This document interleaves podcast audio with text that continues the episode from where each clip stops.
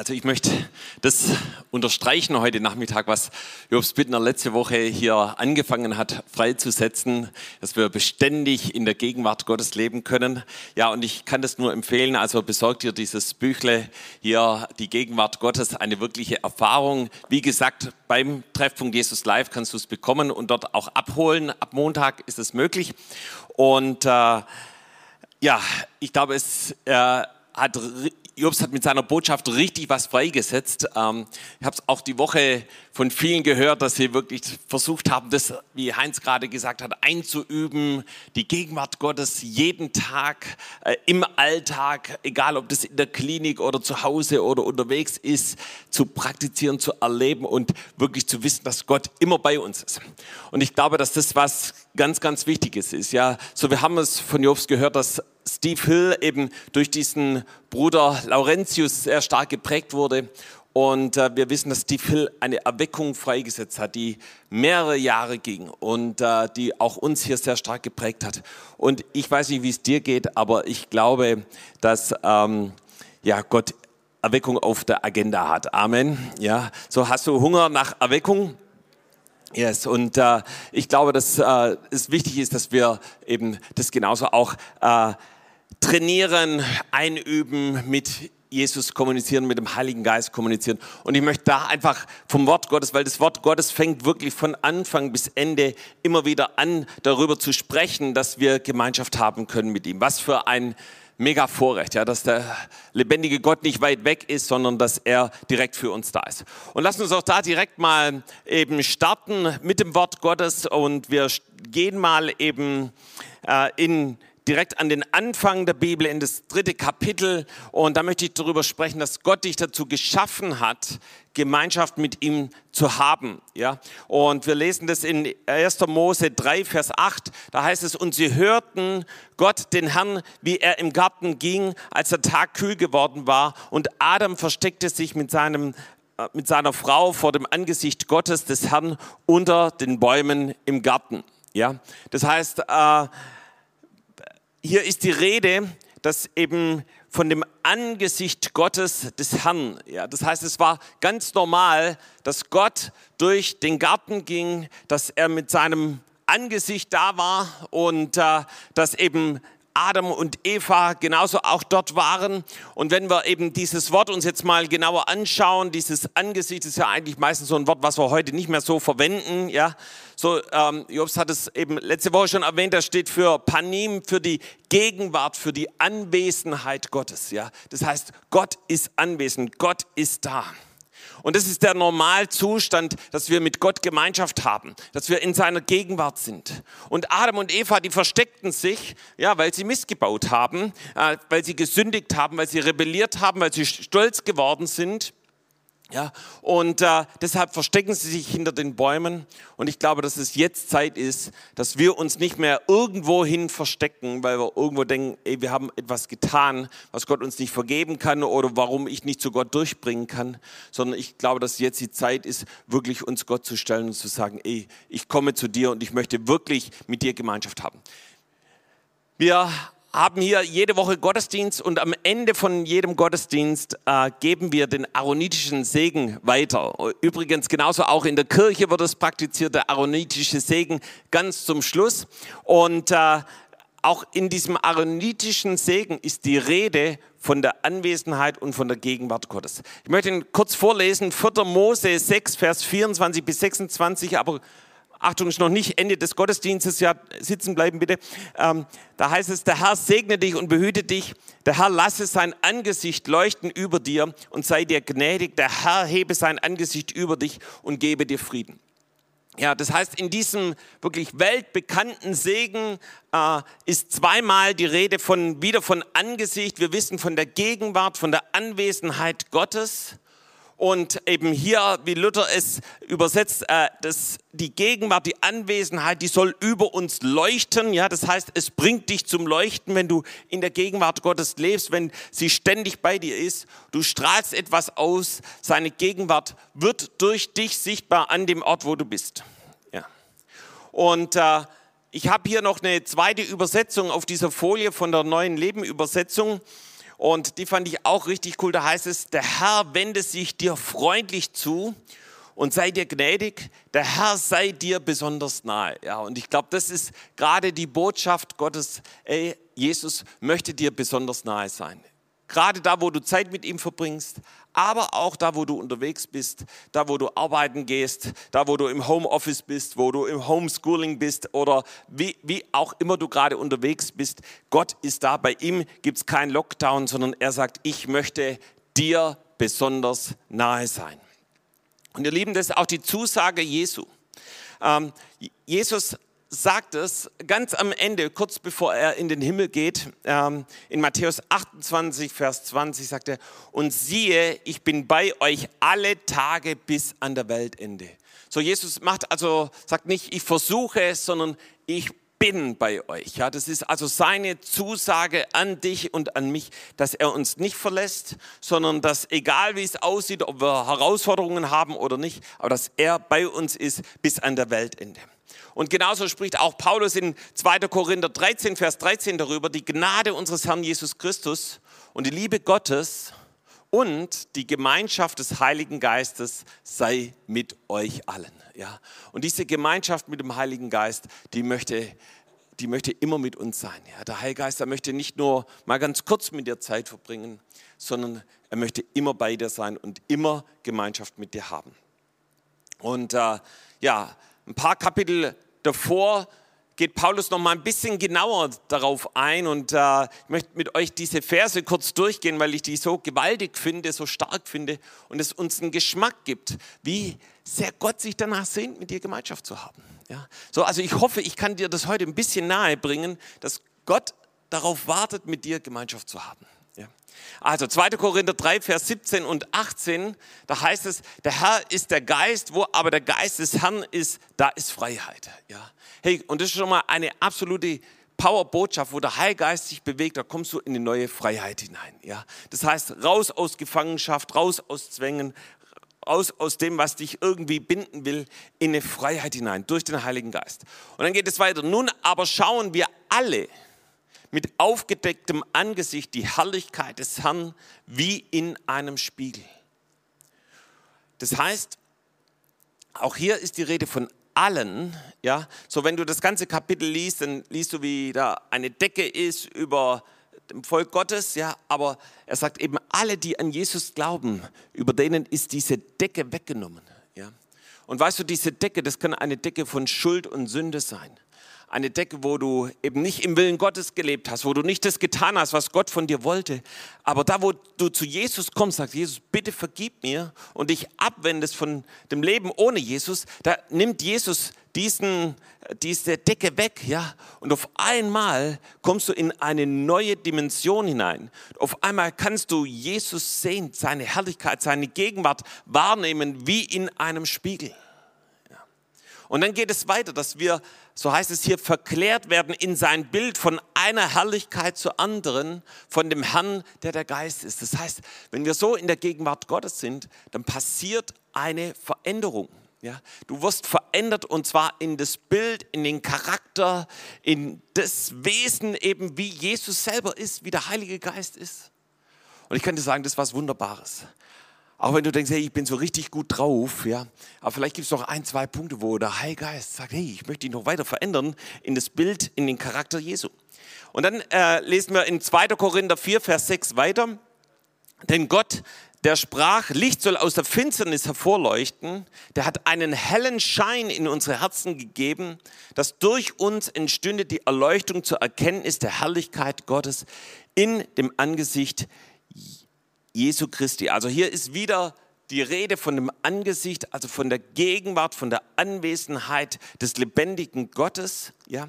Und es, Paulus fängt an, dass er uns einen hellen Schein gegeben hat. Das heißt, dass Jesus unser unser Herz, ja, was manchmal äh, auch richtig finster sein kann, dass er unser Herz erleuchtet, ja, durch die Gnade, durch die Vergebung Jesu, holt er uns aus dieser Finsternis, aus diesem schwarzen Herzen heraus, ja, und lässt uns erkennen, wie Jesus wirklich ist.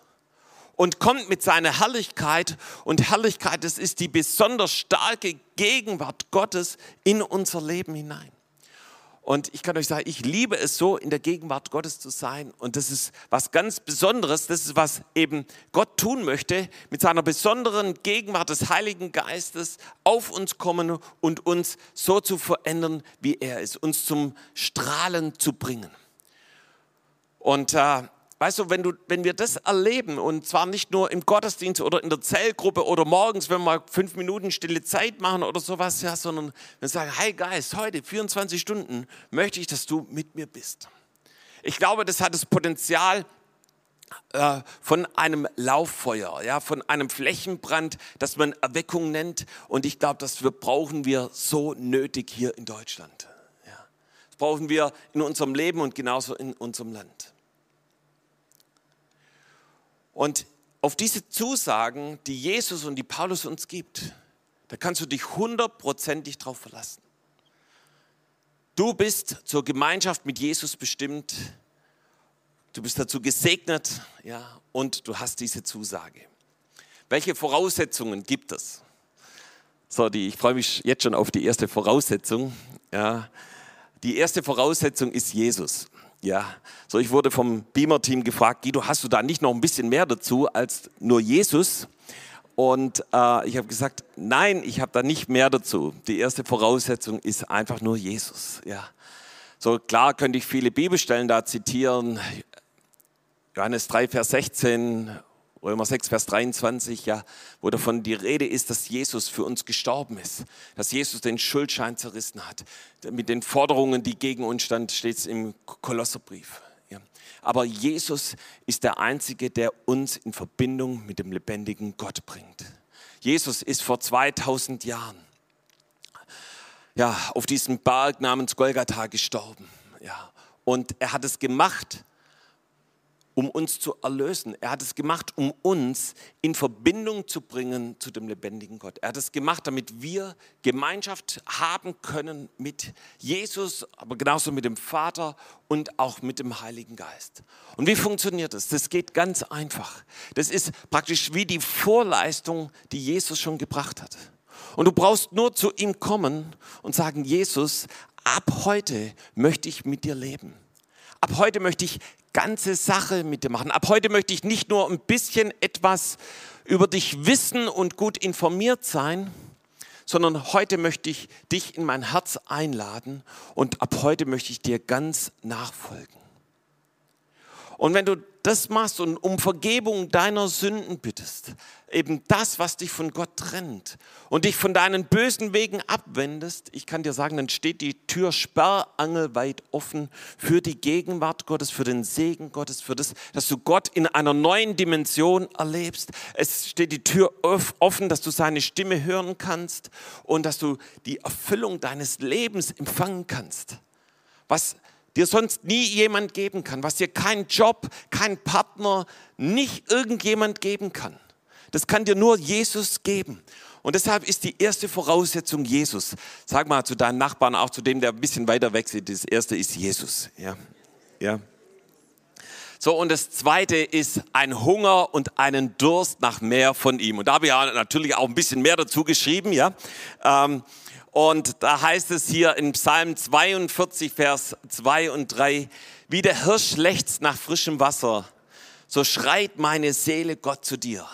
Meine Seele dürstet nach Gott, dem lebendigen Gott. Wann werde ich dahin kommen, dass ich Gottes Angesicht schaue? Ja, hey, und äh, ist es nicht stark wie dieser Psalmist? Ich glaube nicht, dass er an diesem Tag angefangen hat, oh, es wäre irgendwie cool, wenn ich mal Gott erleben würde, ja?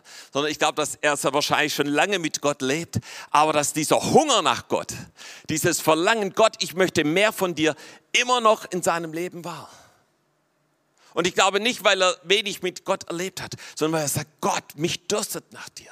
Ich möchte noch mehr von dir erleben. Und ich glaube, das ist eine Voraussetzung, dass Gott mit seiner Kraft kommen kann, noch viel, viel mehr kommen kann. So, ich weiß nicht, nach was du gerade hungerst.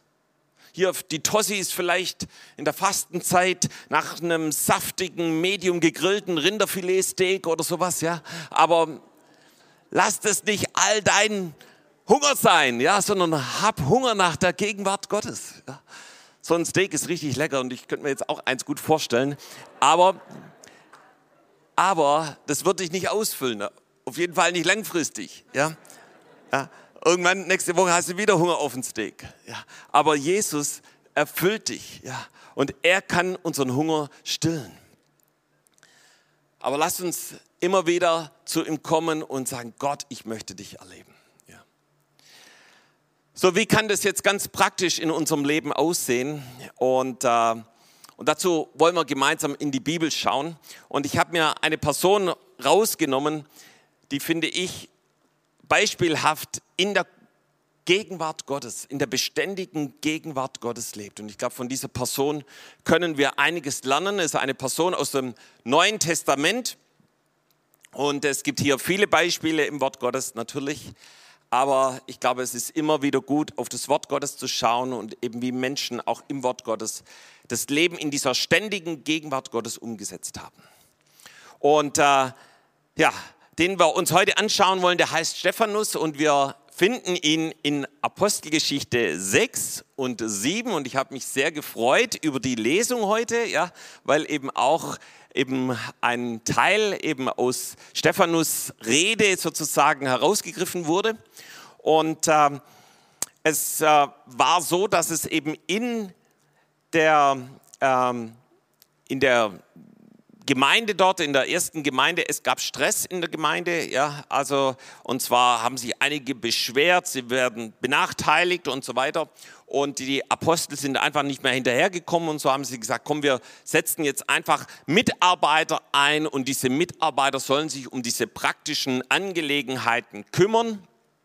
Und, äh, ähm, und diese Mitarbeiter, die äh, sollten nicht einfach nur so gewählt werden, ja, irgendwie wer hat Zeit nach dem Motto, sondern eben die, die hatten ganz spezielle Anforderungen. Ja, also das ist so wie wenn du so eine Stellenanzeige in der Zeitung liest, ja, dann gibt es eben auch Anforderungen. Ja, kann mich noch gut erinnern, früher, als ich so selbstständig äh, tätig war, habe ich mich auch eben für manche Sachen beworben und da gab es Anforderungen, was man nicht alles können musste und dann habe ich gedacht, sag mal, kann das überhaupt irgendjemand erfüllen?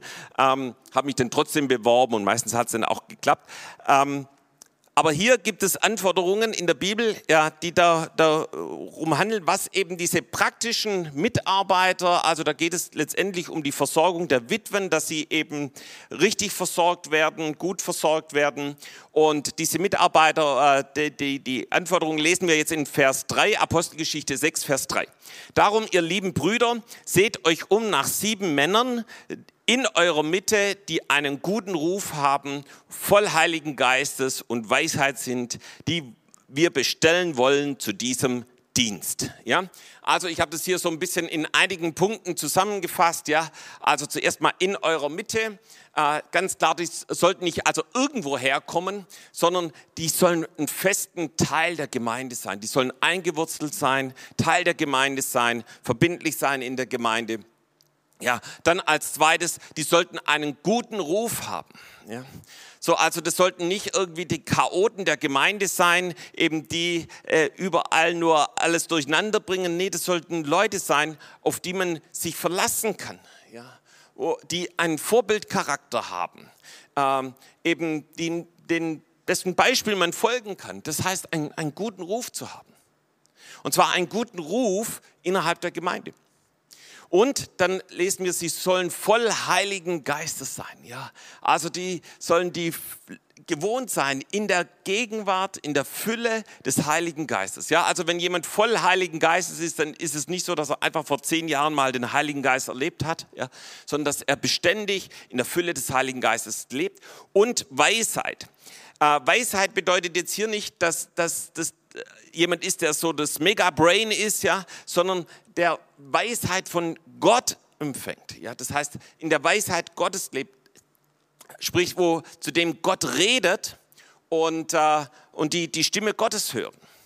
Und das waren also die Kriterien, eben, die aufgestellt wurden, um diese Mitarbeiter auszuwählen. Und dann haben sie eben sieben ausgewählt und wir lesen eben dann in Apostelgeschichte 6, Vers 5, und die Rede gefiel der ganzen Menge gut, und sie wählten Stephanus. Also um den es geht, hier war also der Erste. Und hier sehen wir, wie er schon ein bisschen herausragend ist zu den anderen, die dann eben im Anschluss aufgezählt werden. da heißt es, einen Mann voll Glaubens und voll Heiligen Geistes. Ja, das heißt, Stephanus war für seinen Glauben an Jesus bekannt, ein Mann des Glaubens und er war voll Heiligen Geistes. Das heißt, dieses Kriterium wird hier nochmal richtig unterstrichen, dass er ein Mann ist, der eben in ähm, der Gegenwart Gottes lebt. So, was bedeutet jetzt hier voll Glaubens? Ähm, ich, ich, möchte, ich möchte sagen, dass Glaube absolut wichtig ist, um beständig in der Gegenwart Gottes zu leben. So mich äh, hat das Leben hier von diesem Bruder Laurentius auch bewegt. Ich habe mich auch noch mal intensiver damit beschäftigt in dieser Woche.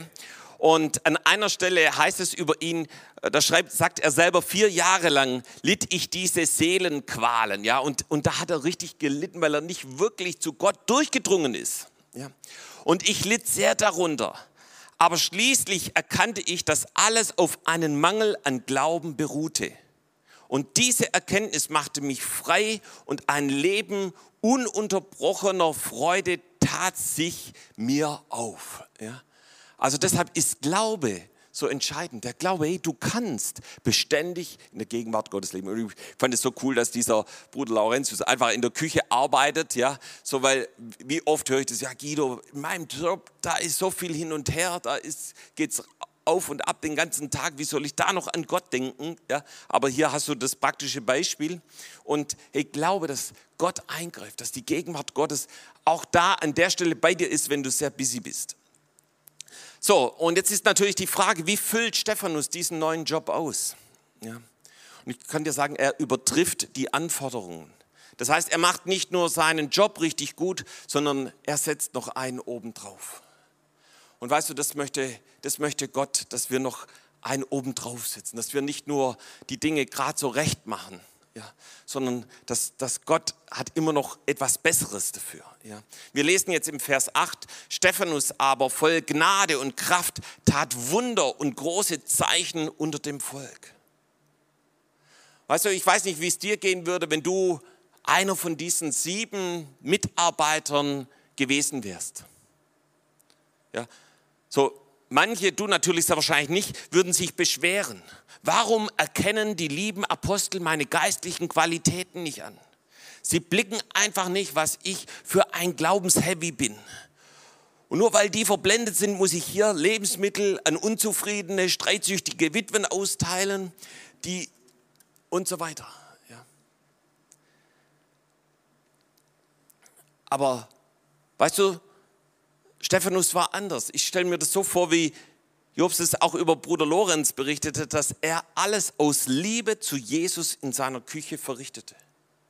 Und ich glaube, so auch Stephanus bei seiner Arbeit, wenn er dann zu einer Witwe kam und sie sich über ihre Rückenschmerzen beklagte, ich glaube, dass er ihr die Hand auflegte und sie heilte. Und ich glaube, dass so Zeichen und Wunder passiert sind, sehr wahrscheinlich noch viel, viel mehr, von denen hier gar nicht die Rede ist, sondern hier ist einfach nur von der Kraft Gottes, von Wundern, von großen Zeichen unter dem Volk die Rede. Und er hat es aus Gnade herausgetan. Das heißt nicht aus eigener Kraft, sondern aus einem demütigen und zerbrochenen Geist. Er wusste, nicht er ist es, sondern Jesus in ihm. Und die Kraft, also die ständige Gemeinschaft, die Connection zum Heiligen Geist, die Dynamik des Heiligen Geistes war mit ihm. So, das Ganze äh, bekommt eine gewisse Schieflage, weil eben sich einige über ihn ärgern. Ja. Ich vermute mal, dass da einfach neidische, streitsüchtige Leute gab. Ja. Und die stifteten wiederum andere an und, und lehnten sich ebenso gegen Stephanus auf und machten ihm richtig Schwierigkeiten. Und jetzt wird es natürlich interessant, wie, wie ist es mit der Gegenwart Gottes, wenn du in so einem richtigen Konflikt bist? Ich weiß nicht, ob du das selber schon mal erlebt hast, ja? Vielleicht ein Konflikt mit einem Kollegen oder mit dem Chef oder mit irgendjemand anders oder vielleicht Konflikt in der Familie oder äh, irgendwo, ja, kann es ja immer mal wieder geben. Und äh, wir lesen von ihm in Apostelgeschichte 6, Vers 10. Sie vermochten nicht zu widerstehen der Weisheit und dem Geist, in dem er redete. Und wenn wir hier äh, davon lesen von dem Geist und von der Weisheit, dann wissen wir, dass es also nicht sein, sein Megabrain ist, sondern dass er die Worte Gottes empfängt. Ja? Und dass er aus der Gegenwart Gottes das weitergibt, was er von Gott empfangen hat. Und dann lesen wir weiter im Vers 15. Und alle, die im Rat saßen, ja, er wurde da eben vor den Hohen Rat geführt, blickten auf ihn und sahen sein Angesicht wie eines Engels Angesicht. Oh, ich wünsche mir, ich hätte dieses Angesicht gesehen. Ja. Aber ich denke, das, da ist genau das passiert, von dem wir vorhin gelesen haben im Korintherbrief. Ja, dieses Strahlen, dieses Erleuchten, diese Gegenwart Gottes, die auf Stephanus war. Er war also vertraut mit dem Heiligen Geist. Und er fing an, eben das weiterzugeben, was der Heilige Geist ihm eingab. Niemand konnte ihm widerstehen. Die Gegenwart Gottes ist wie ein Schutzmantel um ihn herum. Und alle sahen, dass mit ihm etwas anders ist. Sie können seinen Strahl, die Freude, den Frieden, den der Heilige Geist in ihm hervorbringt, wahrnehmen. Ein gewaltiges Zeugnis für alle anderen. Und dann folgt etwas ganz Außergewöhnliches. Kapitel 7, die Rede des Stephanus. Das ist eigentlich etwas, was gar nicht so richtig in die Apostelgeschichte reinpasst, aber ein komplettes Kapitel. Ja, einfach nur eine Rede, die er macht. Und, und er fängt an, eine spontane Abhandlung anzufangen von Abraham angefangen über Isaak, Jakob, Josef und über Mose haben wir das heute hier gelesen. Und ich weiß nicht, ob du dich noch an die Lesung erinnern kannst von heute, wie detailliert er über Mose berichtet hat. Ja, über den Dornbusch und eben was dort passiert ist. Josua bis hin zu Jesaja 66, Vers 1 und 2, das er zitiert hat. Das heißt, Stephanus war ein Mann, der mit dem Wort Gottes sehr vertraut war. Er liebte die Torah und genauso auch die Propheten. Und ihr Lieben, das war auch bei diesem Bruder Lorenz so. Es wird berichtet, dass er die Bibel jedem anderen Buch vorzog und es liebte, das Wort Gottes zu lesen und in sich aufzunehmen. Ein Zitat für Bruder Lorenz war die Bibel die Grundlage und der Mittelpunkt aller Lektüre. Er stellte das Evangelium über jedes andere Buch, denn in den schlichten, reinen Worten Jesu Christi fand sein Glaube die beste Nahrung. Ja. Und, äh, und so gibt Stephanus in einem kompletten Kapitel die, die gesamte Geschichte Israels wieder. Und dann spitzt sich die Situation noch etwas mehr zu und äh, er wird dann herausgeführt und er, äh, sie entschließen ihn äh, entschließen, ihn zu steinigen. Und äh, wir lesen dann eben in Apostelgeschichte 7, Vers 45, er aber voll Heiligen Geistes sah auf zum Himmel und sah die Herrlichkeit Gottes. Und Jesus stehen zur Rechten Gottes. Und er sprach, siehe, ich sehe den Himmel offen und den Menschensohn zur Rechten Gottes stehen. Und hey, das war schon, wo er wusste, jetzt werde ich vermutlich nicht mehr lange leben. Aber die Gegenwart Gottes, der offene Himmel, die Gegenwart Gottes war direkt da. Ja. Und ähm, auch seine letzten Worte sprechen Bände von der intimen und beständigen Gemeinschaft, die er mit Jesus hatte. Ich lese noch die letzten zwei Verse 59 bis 60. Und sie steinigten Stephanus der rief den Herrn an und sprach, Herr Jesus, nimm meinen Geist auf. Er fiel auf die Knie und schrie laut, Herr, rechne ihnen diese Sünde nicht an. Und als er das gesagt hatte, verschied er. Was für ein Mann, der bis zum Schluss keine Bitterkeit, keine Unvergebenheit, nichts in seinem Herzen zuließ, sondern noch, so wie Jesus am Kreuz, äh, bittet er auch äh, für die Menschen um Vergebung für ihre Sünden. So können wir beständig in der Gegenwart Gottes leben. Und ich möchte hier an der Stelle noch ein persönliches Zeugnis erwähnen. Ich habe 2005 angefangen, Gott seine Gegenwart neu zu suchen. Ich habe angefangen, eine spezielle Zeit mit ihm zu verbringen. Und als ich damit anfing, schon in der ersten Zeit, die ich mit Gott verbracht habe, ist mir Gott wirklich begegnet. Ich kann wirklich sagen, dass seine Herrlichkeit, seine besondere Gegenwart, seine Schwere, so wie Jobs es beschrieben hat, in diesem Zimmer war. Und ich würde heute hier nicht als Pastor stehen, wenn das damals nicht passiert wäre. Und es hat mich so in die Gegenwart Gottes hineingezogen, dass ich Hunger hatte nach mehr. Und so habe ich die nächste Woche wieder gebetet und Zeit mit Gott verbracht. Und so Woche für Woche, und ich kann mich noch an diese Zeit erinnern, wo ich so vor meinem Gebetszimmer war und wusste, wenn ich jetzt durch diese Tür gehe, wartet Jesus auf mich. Und so war das. Und so habe ich angefangen, Gott zu suchen, Gemeinschaft mit ihm zu haben, bei ihm zu sein. Und ich kann dir sagen, nichts hat mein Leben mehr verändert als die Gegenwart Gottes, als Gemeinschaft mit ihm zu haben. Und ihr Lieben, diese Gegenwart Gottes, die war nicht nur in diesem Zimmer, sondern die habe ich rausgetragen. Und Gott fing an, mich hier in der Gemeinde zu gebrauchen, mehr als jemals zuvor. Und ich war total dankbar dafür, dass Gott anfing, mein Leben zu gebrauchen im Gebetsabend, in Gottesdiensten. Aber genauso auch, ich war damals noch selbstständig, war so Schulungen gemacht für Computer, Programmiersprachen und war auch hier und da in Projekte drin. Auf einmal fing Gott an, mich so zu segnen. Projekte, wo ich eigentlich früher mich immer danach ausgestreckt habe, aber sie nie empfangen habe. Auf einmal waren die Verträge auf meinem Schreibtisch. Und äh, es hat dann nicht lange gedauert, dass Gott noch, noch einen viel besseren Job für mich hatte, äh, dass ich eben Pastor wurde. Ja. Und, äh, und das ist passiert, weil ich Gott begegnet bin und weil seine Gegenwart in besonderer Weise auf mein Leben gekommen ist. Und ihr Lieben, das ist ein Schlüssel für unser Leben. Und das kannst du auch bei diesem Bruder Lorenz nachlesen. So, er war nicht immer in der Küche. Er wurde irgendwann mal beauftragt, auf den Weg zu gehen und irgendeinen Handel abzuschließen. Und er sagte, ihr habt das noch nie gemacht. Und dann hat er gesagt, Jesus, ich bete, dass du mir dabei hilfst. Und einfach die Gegenwart Gottes eingeladen. Die waren alle erstaunt, was für einen guten Job er gemacht hatte. Und dann haben sie ihn nochmal losgeschickt und wieder hat Gott ihn gesegnet. Weißt du, wenn du jetzt in einer herausfordernden Situation bist, in dieser Pandemie, such die Gegenwart Gottes.